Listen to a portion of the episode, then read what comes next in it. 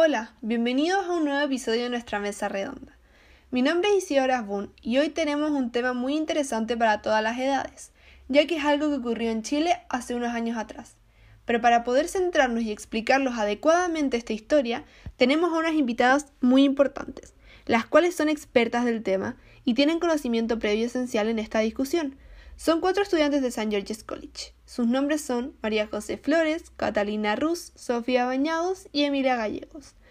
Junto a ellas hablaremos sobre la violación sistemática a los derechos humanos en tiempos de dictadura y la noción del terrorismo de Estado, ya que los derechos humanos fueron notablemente violados en este tiempo hacia múltiples ciudadanos. Para comenzar con esta discusión, debo explicar qué estaba ocurriendo en esta época. Junto con la evolución de la sociedad, se ha ido avanzando en la definición y prohibición de algunos actos y conductas que en virtud de acuerdos internacionales no son tolerables. En este contexto, y después de un gobierno democrático que a juicio de muchos se había apartado de la, legalidad, comienza la dictadura militar a través de un golpe de Estado, el cual está representado con una junta de gobierno que estaba compuesta por cuatro grupos sumamente importantes, los cuales se dividían en la comandantes en jefe de los cuatro ramas diferentes, muy famosas de la época, ya que eran los encargados de proteger a la gente, ejército, aviación, marina y carabineros. Pero al llegar al golpe de Estado, estos utilizaron su poder para la violencia y para el inicio a un golpe que violó los derechos humanos, los que son definidos como derechos inherentes a todo ser humano sin distinción alguna de nacionalidad, lugar de residencia, sexo, origen nacional o étnico, religión, color o cualquier otra condición. Cuando estas violaciones son realizadas por el Estado, el que utiliza métodos ilegítimos orientados en producir miedo en adversiones civiles con la finalidad de alcanzar objetivos u obediencias que no se producirían por sí mismos, se habla del terrorismo de Estado. Algunas de las graves acciones que se realizaron incluyen la desaparición de personas, la tortura y el asesinato. Esto tiene casos mucho más específicos y de un trasfondo, que será explicado por una de las invitadas a continuación.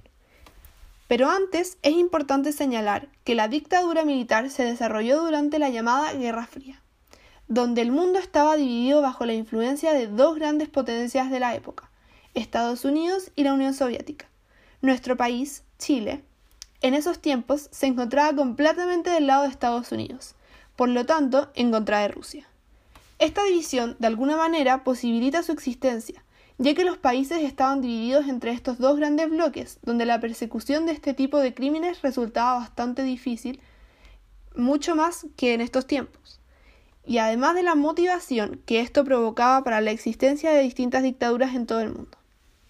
Para llegar a la verdad de los hechos ocurridos en dictadura, fue necesario un estudio de los hechos, organizándose comisiones de estudio como la Comisión Nacional de Verdad y Reconciliación que estableció la existencia de numerosos casos de violación a los derechos humanos.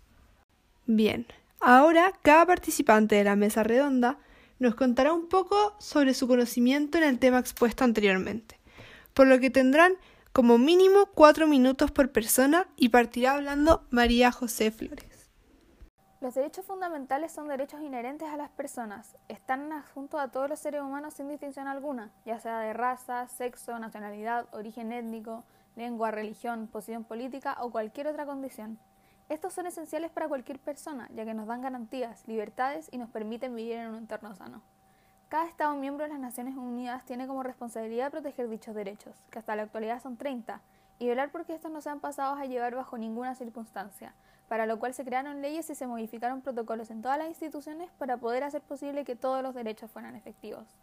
Durante la dictadura que se vivió en nuestro país existieron incontables violaciones a los derechos humanos. Las víctimas superaron las 40.000 personas.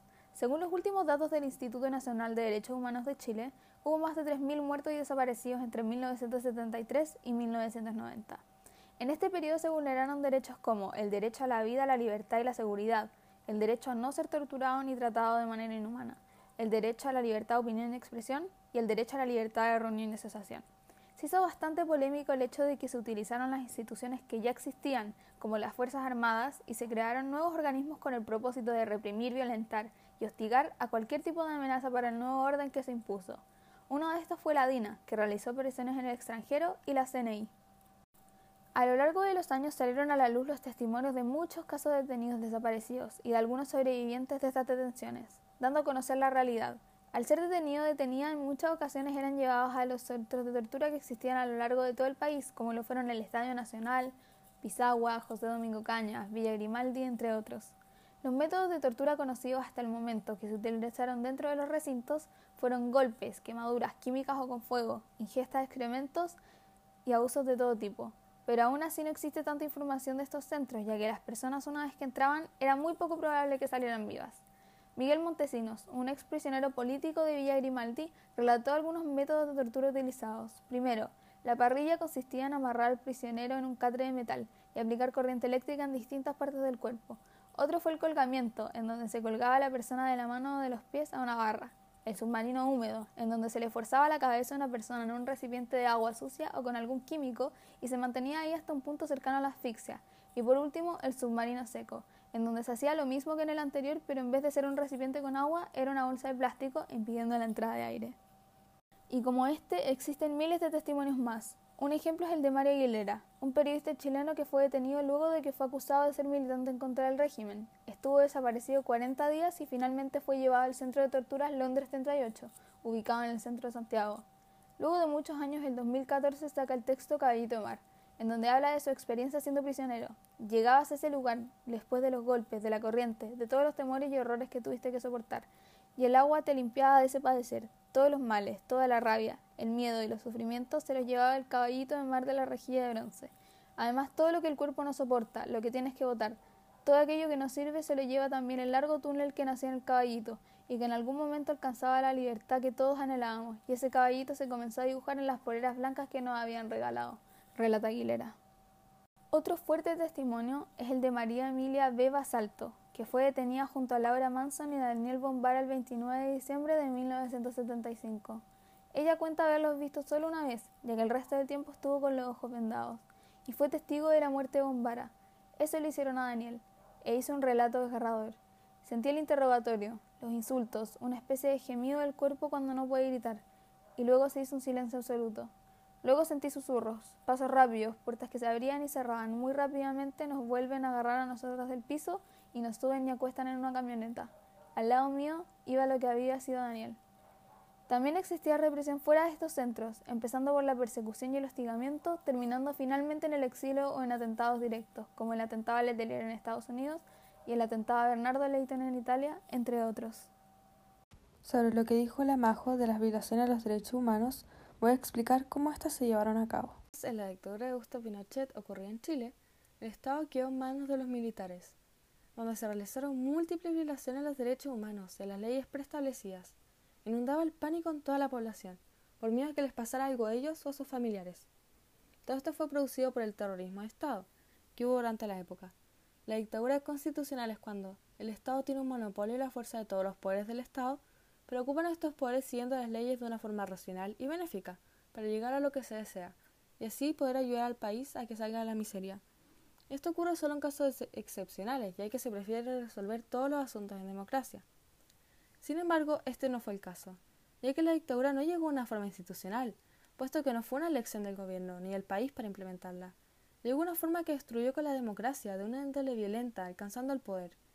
En vez de ocupar los beneficios nombrados anteriormente para hacer el bien, lo ocuparon con un gran poder de la fuerza y armas, como por ejemplo con los decretos leyes y la suspensión parcial de la Constitución de 1925, que las juntas de las organizaciones de izquierda fueran ilegales, el cierre del Congreso y la casi nula participación de la ciudadanía. Todo esto y más causó que la institucionalidad democrática de Chile se interrumpiera. Para que todo esto fuera legal, Pinochet creó la Constitución de 1980. Este fue su paso institucional en el régimen, era un gobierno presidencial autoritario y entre algunas de las cosas que estaban decretadas estaban una presidencia de ocho años, una garantización de la influencia militar en futuros gobiernos y la existencia del Consejo de Seguridad Nacional. Todo esto bajo un margen legal y con una gran influencia militar. Además, a través de sus gobernantes, oprimían a la población sistemáticamente para dominarla, y que no se rebelaran a este orden establecido por la dictadura.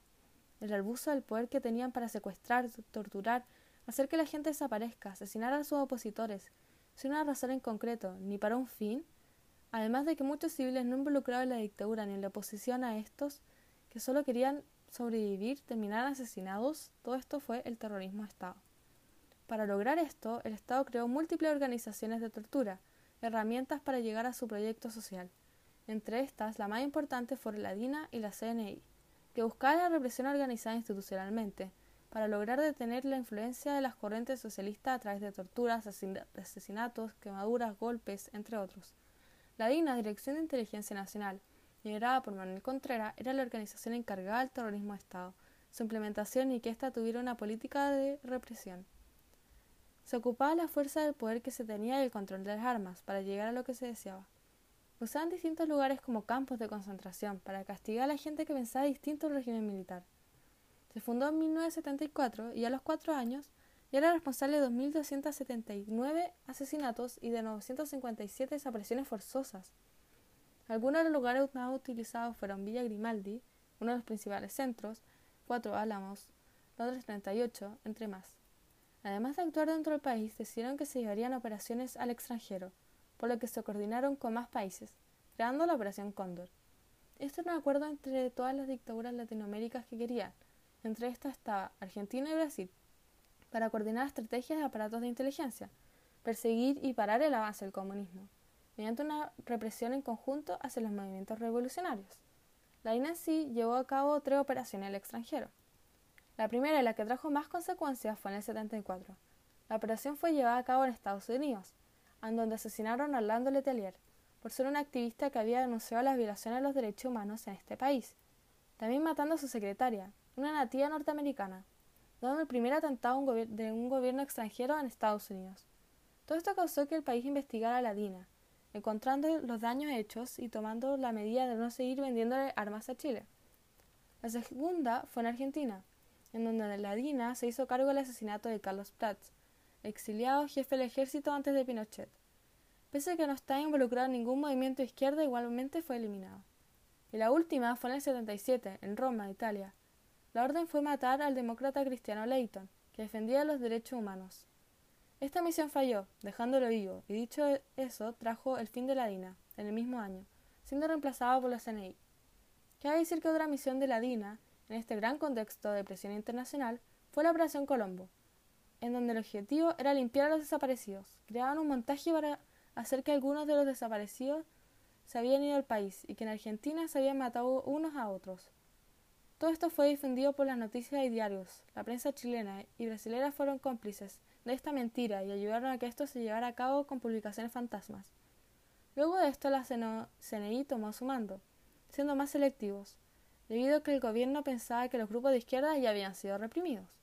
Una de las operaciones llevadas a cabo fue el 85, con la degollación de tres profesores de izquierda, que luego fueron dejados muertos en la calle.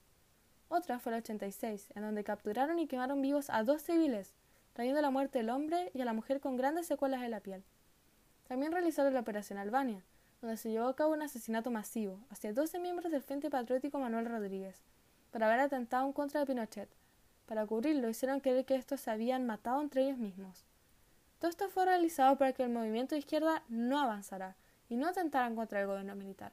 Además de quedar inmunes de las consecuencias que estos asesinatos traerían, Pinochet decretó una ley que impide que estos delitos sean castigados. No podían ser sancionados. Las familias y los civiles dieron respuesta a estas acciones creando movimientos en contra de estas. Bien. Continuando con lo que dijo mi compañera Catalina, explicaré un poco de los movimientos que se crearon. Sabemos que fue una época muy difícil en relación con los derechos humanos, que afectó de varias maneras a todos los ciudadanos chilenos, ya sea por la pérdida de familiares, la creación de un ambiente lleno de miedo, incertidumbre, entre otros, que terminan por afectar de manera psicológica a todo ciudadano que diría por esos momentos. Por esas razones y por muchas otras más, los ciudadanos se unieron para hacer algo al respecto y decidieron alzar la voz creando distintos espacios de resistencia y organizaciones frente a la violación de los derechos humanos, para que esto parara y la gente pudiera recuperar de nuevo su vida. Existieron varias entidades que se desarrollaron en generaciones más o menos sucesivas, y por eso se dividen en primera generación, segunda generación, tercera generación y cuarta generación. Las organizaciones de la primera generación nacen de la preocupación de las iglesias que surgieron de asamblea a las que atendieron muchos obispos. Por temas de organización, eso sí, se tuvieron que dividir en el Comité 1 y Comité 2. Estos se dedicaron a la ayuda a extranjeros y a chilenos que estaban siendo perseguidos respectivamente. Del primero surgió la Fundación de Ayuda Social de las Iglesias Cristianas. Y del segundo el Comité de Cooperación para la Paz en Chile, que es más conocido como COPACHI, aunque este fue disuelto en 1975, pero el trabajo fue continuado por la Vicaría de la Solidaridad, siguiendo este mismo criterio, en 1977 se crea el Servicio de Paz y Justicia, pero en carácter académico sale el Programa de Derechos Humanos de la Academia de Humanismo Cristiano. Todo esto lo hicieron porque querían que los derechos humanos se cumplieran y para que la gente parara de sufrir. Ya la segunda generación tuvo más que ver con instituciones encargadas de los familiares de víctimas de la represión, creadas por las mismas familias que sufrían por sus desaparecidos, ya que nadie les decía dónde estaban.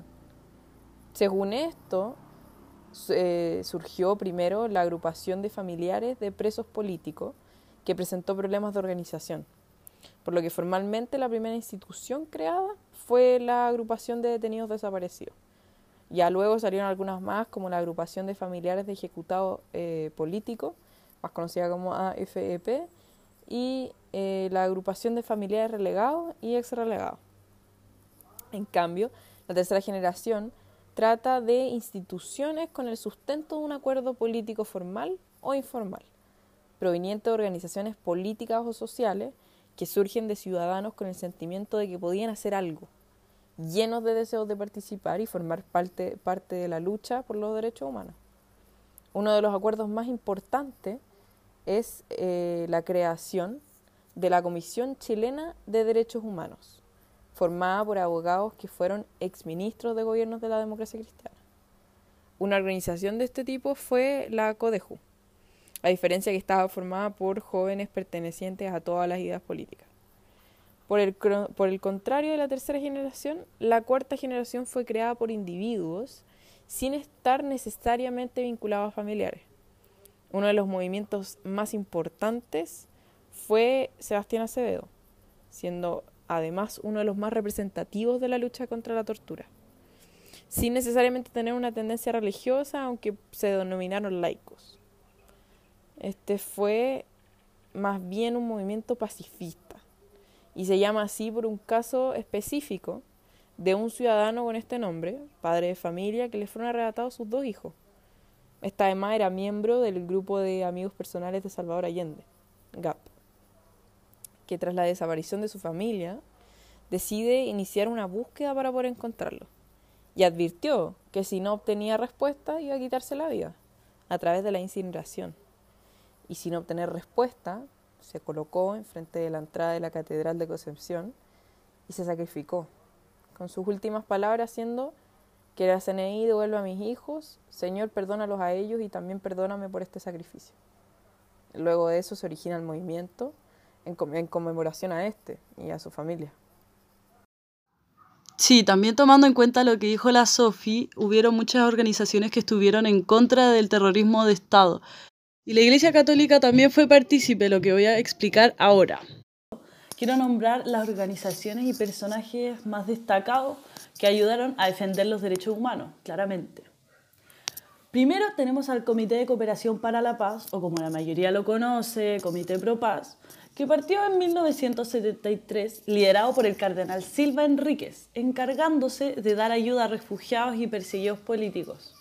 Pero a pesar de su ayuda, en el 75 Augusto Pinochet dio órdenes directas de que se tenía que disolver. Y claro, como era fácil hablar y negociar con el cardenal Silva, fue posible su fin. Aunque ahí no es donde termina, porque tiempo después, en 1976, se crea la Vicaría de la Solidaridad. Estuvo fundada por el arzobispo de Santiago Raúl Silva Enríquez. Puso todos sus esfuerzos para otorgar asistencia jurídica, económica, técnica y espiritual para las personas perseguidas y sus familias, además de defender sus vidas y buscar la libertad de los detenidos. También tuvieron la brillante idea de organizar su estructura y programas de trabajo en base a cuatro departamentos, cuatro, jurídico, laboral, campesino y de zonas. Y dentro de estos programas se destacan el de las arpillerías, las bolsas de trabajo, los comedores infantiles, los centros de salud, entre otros muchos más. Se dedicó a recopilar información sobre torturas, muertes y desapariciones de los perseguidos políticos, los cuales denunciaban en sus informes mensuales y presentaciones sobre violación de los derechos humanos que anualmente realizaba el vicario al presidente de la Corte Suprema. Y en sus publicaciones también, como cartillas, libros, la revista Solidaridad. Todos esos documentos constituyeron parte fundamental de la memoria colectiva del país y así le valieron ser reconocida popularmente como la conciencia de Chile. Ah, pero ojo, que la existencia de esta efectivamente ayudó a muchos, sí, pero causó un profundo malestar en el gobierno militar y en sus organismos de seguridad, lo que implicó que muchos de sus miembros fueran amenazados, fueran perseguidos judicialmente, exiliados, encarcelados e incluso asesinados. Sin embargo, el permanente respaldo nacional e internacional permitió que la Vicaría de la Solidaridad sobreviviera a la enorme presión y funcionara durante todo el periodo de la dictadura. En 1987, Sergio Valech asumió el liderazgo y desarrolló múltiples trabajos como obispo auxiliar, vicario general y moderador de la curia arzobispal. Pero por supuesto que no le iba a salir tan fácil, por lo cual el fiscal Fernando Torres Silva investigó a algunos integrantes de la vicaría porque presuntamente estaban implicados en la muerte de un carabinero. Pero cuando la Corte Suprema pidió las fichas de algunos heridos en la clínica de Chiloé, supuestamente implicados en la muerte, la vicaría se negó y Valech dijo, yo acato la decisión de la Corte Suprema, pero no voy a aceptar violar mi conciencia. Por lo tanto, acepto las consecuencias, pero no se entrega la información. Más tarde, en 1992, tras la llegada de la democracia, la Vicaría terminó sus funciones, dando paso a la Fundación de Documentación y Archivo de la Vicaría de la Solidaridad, que es un organismo encargado de resguardar la documentación e información del trabajo realizado por la institución y el Comité Pro Paz en Chile. Ahí tenemos dos instituciones, el Comité Pro Paz y la Vicaría de la Solidaridad. Ahora me gustaría más hablar sobre dos personajes muy importantes. Uno de ellos fue un sacerdote franciscano llamado Pierre de Bois. Su mayor aporte fue en la población La Victoria, donde pasó a ser párroco titular junto al sacerdote André Harlan, decidiendo defender a disidentes del gobierno de Augusto Pinochet y en 1984 se interpuso con los brazos abiertos en cruz a carabineros en un operativo en dicha población para que así ellos no pudieran entrar, siendo detenido y golpeado por efectivos policíacos. Unos meses después de esto, encontró muerto a su compañero, el sacerdote Harlan, de un disparo en el cuello. Por desgracia, en 1986, después del atentado contra Pinochet, fue detenido para ser deportado junto a otros dos misioneros franciscanos. Fue agredido a culatazos por carabineros y agentes de la policía secreta cuando allanaron su casa y fue expulsado. A continuación quiero decir una cita dicha por Pierre de Bois, donde hace una analogía muy importante. Dice, yo tomo una cosa muy sencilla para explicar esto a la gente. Yo les digo, si ustedes tienen un clavo en el zapato que les va hiriendo el pie, ¿basta curar la herida? No, ¿no es cierto? Hay que sacar el clavo. Bueno, en la medida en que el zapato con clavo es un sistema que oprime, que destruye a la gente, especialmente a la gente pobre, es una obligación, un deber sacar ese clavo. Para terminar el tema de la Iglesia Católica, uno de los personajes que considero más importante fue José Aldunate Lyon, que era un cura obrero que hizo frente a la dictadura y sus pilares eran la importancia de la justicia y la opción por los pobres. Como cada persona que ayuda a los disidentes del gobierno de Pinochet, también le salió caro, puesto que los militares allanaron la población en la que vivía y se llevaron a cuatro curas y obreros que fueron liberados luego. Bueno, más conocido como Pepe Aldunate, comienza con mayor empeño su lucha por los derechos humanos y en 1975 comienza a escribir la revista No Podemos Callar. Era una publicación clandestina porque entregaba información que los medios oficialistas intentaban ocultar. Ya empezando los 80, continuó a través de la revista Policarpo, donde reflexionaba sobre la situación del país y lo que decían los medios de derechos humanos. Y aquí es donde comienzan las protestas masivas contra la dictadura y los testimonios de las personas detenidas y torturadas comienzan a ser conocidos por la gente. Por lo que Pepe decide fundar el movimiento contra la tortura Sebastián Acevedo, que como mi compañera ya dijo, lo hizo en honor a un padre que se inmoló exigiendo la liberación de sus hijos. Este movimiento usa el sistema Gandhi o la no violencia activa. Así que en el 83 realizan la primera marcha que tuvo lugar en frente al cuartel Borgoño, que en ese entonces era la CNI, donde un grupo de más de 50 personas desplegaron un lienzo que decía aquí se tortura, deteniendo el tránsito y cantando Yo te nombro libertad, que bueno, más tarde se volvería el himno del movimiento. A pesar de que la marcha fue pacífica, varias personas fueron detenidas. Este movimiento poco a poco se volvió más popular entre la gente, ganando participantes. El cura Pepe fue el aliento que muchos necesitaron para poder vencer el miedo y sobreponerse a la dictadura. Nosotras sabemos que esta dictadura trajo un gran número de repercusiones en diferentes ámbitos a nivel país. Lo primero que hay que tomar en cuenta es que la dictadura ocurrió en plena Guerra Fría. En este contexto podemos notar claramente que el régimen chileno está formado por la dominación masiva, ordenada y generalizada utilizan la violencia como método principal, ya que era la forma más efectiva para entregar los resultados que querían obtener, sin tomar en cuenta el ámbito moral. Ignoraban la culpa y la conciencia civilizada.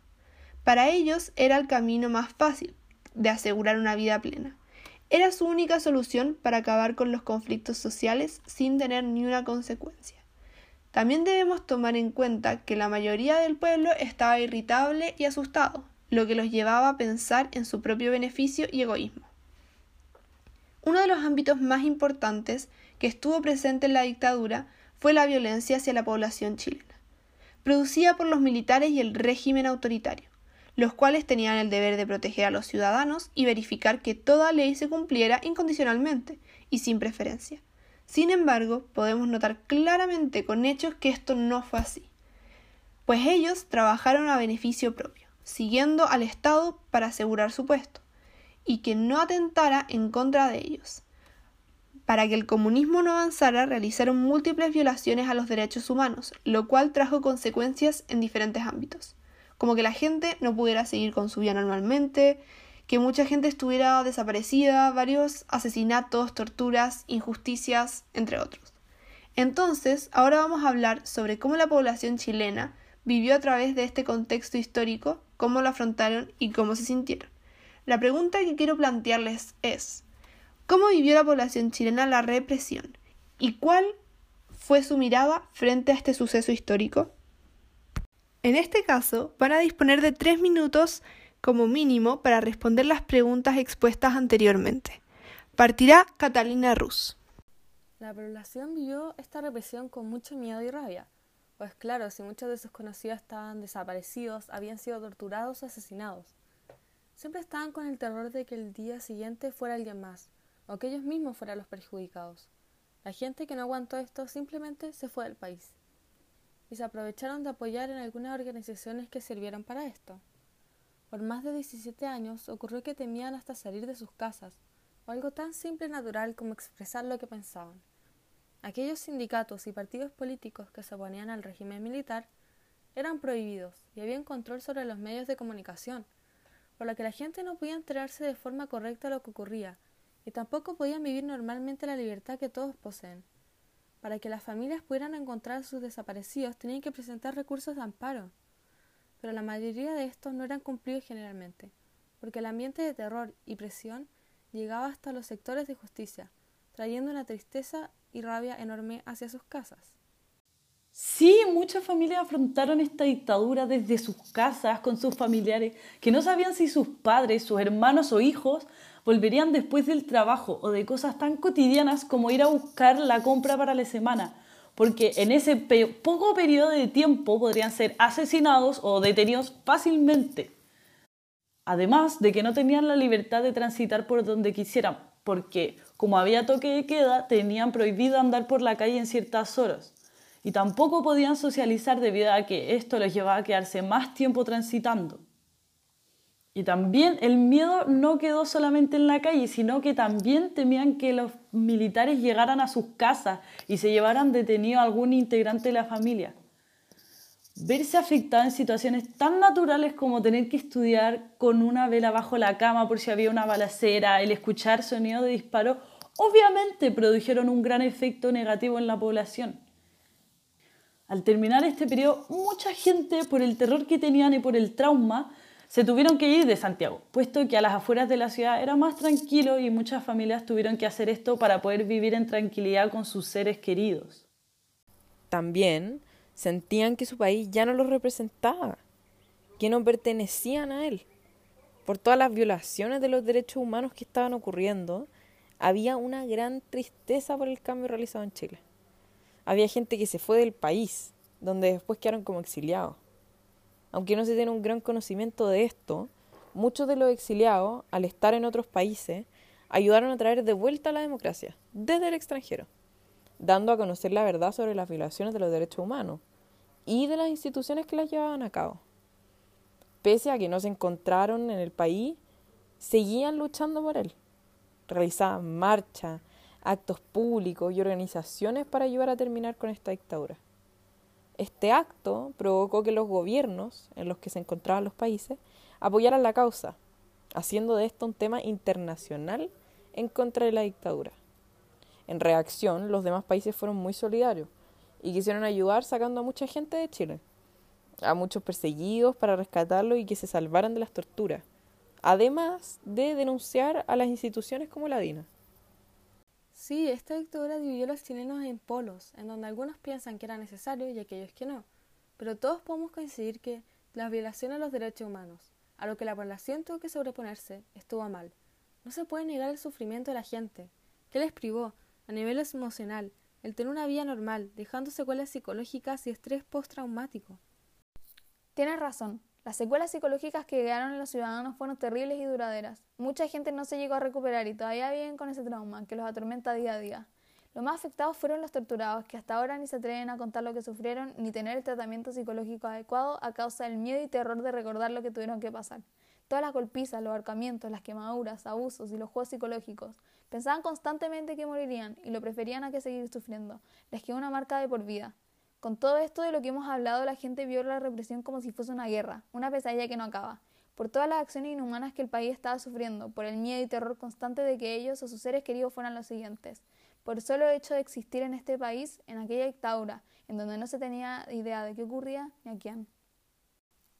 Después de haber escuchado por entero los diferentes puntos expuestos y tomar en consideración la información entregada por los diferentes miembros de mi grupo, se puede concluir que la etapa de la dictadura militar fue una época llena de injusticias sociales, políticas, económicas y humanas, en muchos aspectos, siendo especialmente cruda para gran parte de la población chilena, considerando además que hoy en día continúa saliendo a la luz nuevos hechos.